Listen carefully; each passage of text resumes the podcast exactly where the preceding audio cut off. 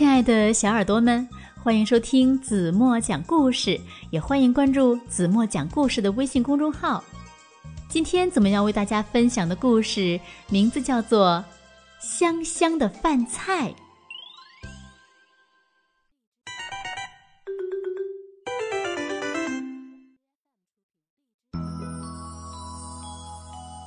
哇哦，雪好大呀！外面看起来好冷。泰迪，咱们能待在暖和的大屋子里，可真好呀！小鼠宝贝抱着小熊泰迪，看着外面的雪，心想：明天早上能堆大雪人了，真棒！妈妈喊他：“小鼠宝贝，快去洗洗手，吃饭了。我给你呀煲了好喝的汤呢。”小鼠宝贝坐在饭桌旁，妈妈给他围好围嘴，再给小熊泰迪围一个。可是，小鼠宝贝还想看下雪呢，他现在不想吃饭。小鼠宝贝闹别扭了，他抱着胸，盯着盘子，嘟着嘴巴抗议说：“哼，吃饭真没劲。”他要哭了，声音都在打颤。妈妈耐心的劝他吃饭。小鼠宝贝，快来喝一口，香喷喷的胡萝卜汤，你最爱喝了。我可是用最嫩的胡萝卜包的哦，你肯定喜欢的。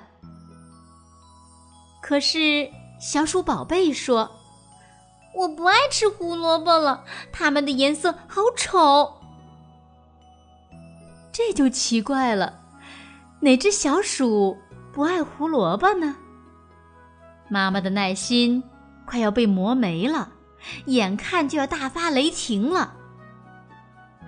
这下子，妈妈可火了，这可不是个好兆头。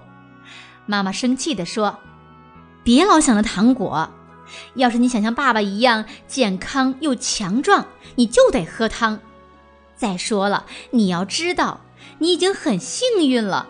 这么冷的日子，树林里别的动物都在冰天雪地里挨饿呢，你还有香喷喷的汤喝呢。”妈妈的话说到小鼠宝贝心里去了，不过他不想被妈妈看出来，就硬挺着。想到树林里的那些朋友们，他心里也挺难受的。咚咚咚，有人敲窗户，会是谁呢？一个声音说。请快点开门吧，外面实在太冷了。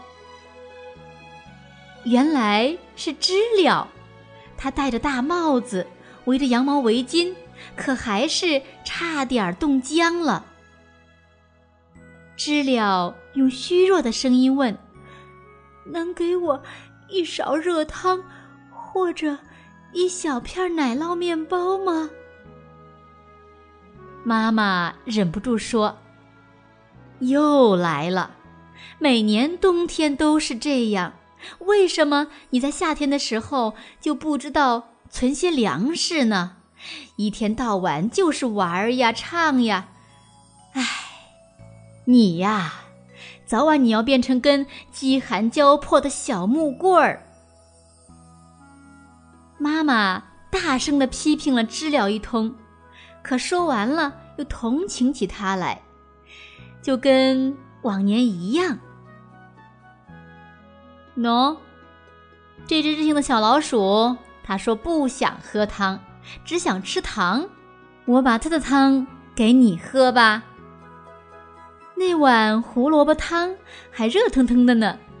知了高兴的端起碗，咕嘟咕嘟的喝起来。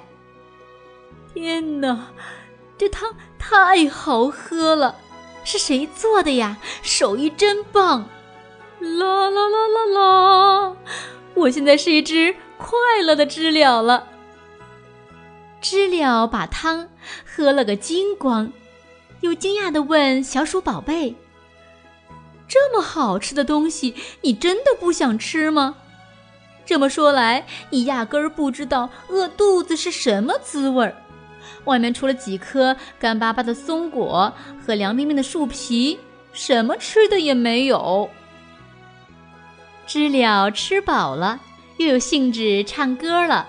临走之前，他还给小鼠宝贝和他的妈妈即兴创作了一首告别的歌曲呢。这时候，小鼠宝贝在想什么呢？他呀，正在认真的想知了刚才对他说的话呢。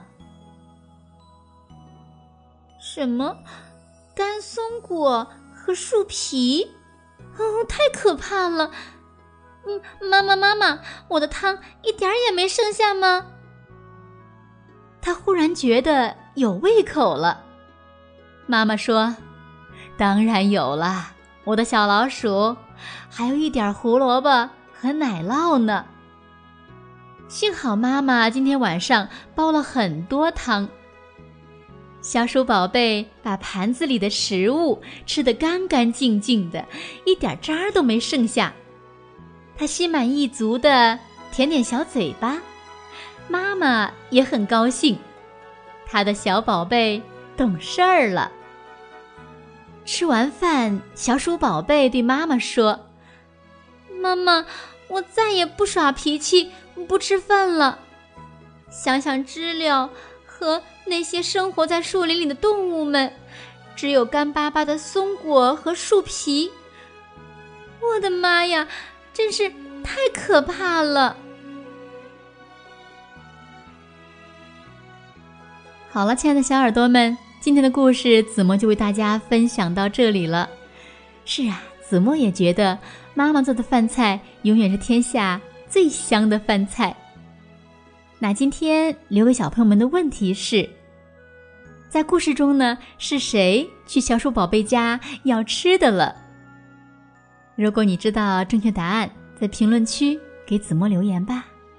明天晚上八点半，我们再见喽！晚安，好梦。